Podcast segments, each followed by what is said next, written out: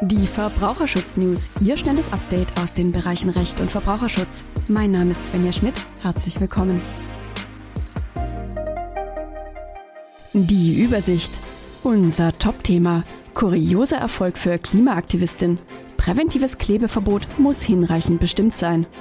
Außerdem aus für die Steuerklassen 3 und 5. Das plant die Regierung. Und wenn der Wunsch nach einem wohligen Wannenbad zur Kündigung der Wohnung führt. Wer nicht genau weiß, wo er sich nicht hinkleben darf, dem darf nicht verboten werden, sich irgendwo hinzukleben. Dies hat das Verwaltungsgericht Berlin in einem Beschluss festgestellt. Anfang Dezember 2022 hatte die Polizei Berlin einer Klimaaktivistin untersagt, sich Zitat bei im Stadtgebiet Berlin stattfindenden Versammlungen unter freiem Himmel auf den Fahrbahnen und Sonderwegen zwischen den Bordsteinen der Straßen des übergeordneten Straßennetzes festzukleben, einzubetonieren oder in ähnlicher Weise dauerhaft mit der Fahrbahn zu verbinden, sowie sich dort an andere Personen oder Gegenstände festzukleben oder anzuketten. Für den Fall, dass die Frau sich nicht an die Untersagung halten sollte, drohte man ihr mit einem Zwangsgeld in Höhe von 2000 Euro. Zur Begründung führte die Polizei an, dass die Gruppierung letzte Generation immer wieder durch Blockadeaktionen an verkehrswichtigen Kreuzungen und Autobahnzu- und Abfahrten in Erscheinung getreten war. Die Antragstellerin sei als Teilnehmerin bei zahlreichen dieser Aktionen polizeilich festgestellt worden. Durch ihr Verhalten hätte sie die öffentliche Sicherheit gefährdet. Die Aktivistin wehrte sich per Eilantrag. Das Verwaltungsgericht Berlin musste feststellen, die Frau hätte dem Bescheid der Polizei gar nicht entnehmen können, wo sie sich nicht hätte festkleben dürfen. Die Anordnung sei zu vage formuliert und eine dem Bescheid beigelegte ausgedruckte Straßenkarte sei viel zu klein gewesen, um sehen zu können, um welches Gebiet es sich eigentlich handele.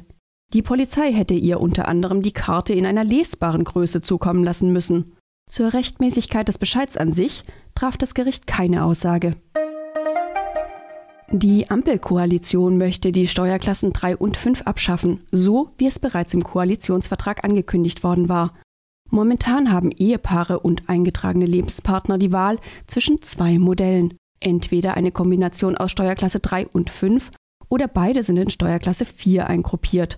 Sollten die Klassen 3 und 5 wegfallen, müsste jeder Partner nur den Lohnsteueranteil zahlen, den er am gemeinsamen Einkommen trägt. Die Lohnsteuerbelastung würde für den Besserverdienenden also steigen und für den Geringerverdienenden sinken. Die Last würde sich also insgesamt angleichen.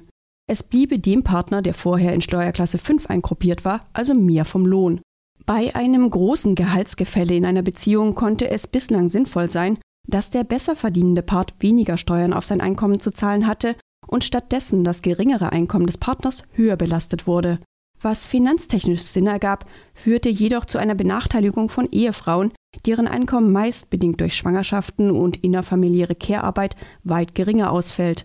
Von der Abschaffung des alten Modells erhofft sich die Ampel, dass mehr Frauen erwerbstätig werden oder ihre Arbeitszeit erhöhen. Künftig sollen nach der Eheschließung beide in die Steuerklasse 4 eingeordnet werden. Anpassungen sollen dennoch vorgenommen werden können, wenn ein Partner wesentlich weniger verdient als der andere. Wann genau die Änderungen durchgesetzt werden sollen, ist noch unklar. Der eigenmächtige Einbau einer Badewanne und eines Boilers nebst Verlegung von Wasserleitungen und Verfließung rechtfertigt eine ordentliche Kündigung des Mieters. Das hat das Amtsgericht Berlin-Kreuzberg entschieden. Eine Vermieterin hatte geklagt, nachdem ihr Mieter ohne ihre Zustimmung umfassende bauliche Veränderungen an der von ihm gemieteten Wohnung vorgenommen hatte. Die Vermieterin hatte zunächst den Rückbau gefordert. Nachdem der Mieter gar nicht einsah, auf die neu gewonnenen Annehmlichkeiten eines Wannenbades wieder zu verzichten, erhob sie Klage auf Räumung und Herausgabe der Wohnung und bekam Recht. Der Mieter hätte durch seinen unfachmännischen Einbau eine Gefährdung geschaffen, da es zur Durchfeuchtung der Bausubstanz hätte kommen können. Zudem habe der Mieter wegen der Weigerung des Rückbaus sein vertragswidriges Verhalten hartnäckig fortgesetzt. Wer also statt zu duschen lieber baden möchte, sollte besser nicht eigenmächtig zum Stemmeisen greifen. Duschen kommt da im doppelten Sinne wesentlich billiger. Sie hörten die Verbraucherschutz-News, Ihr schnelles Update aus den Bereichen Recht und Verbraucherschutz. Mehr Informationen zu diesen und vielen anderen spannenden Themen finden Sie im Internet unter www.gansel-rechtsanwälte.de.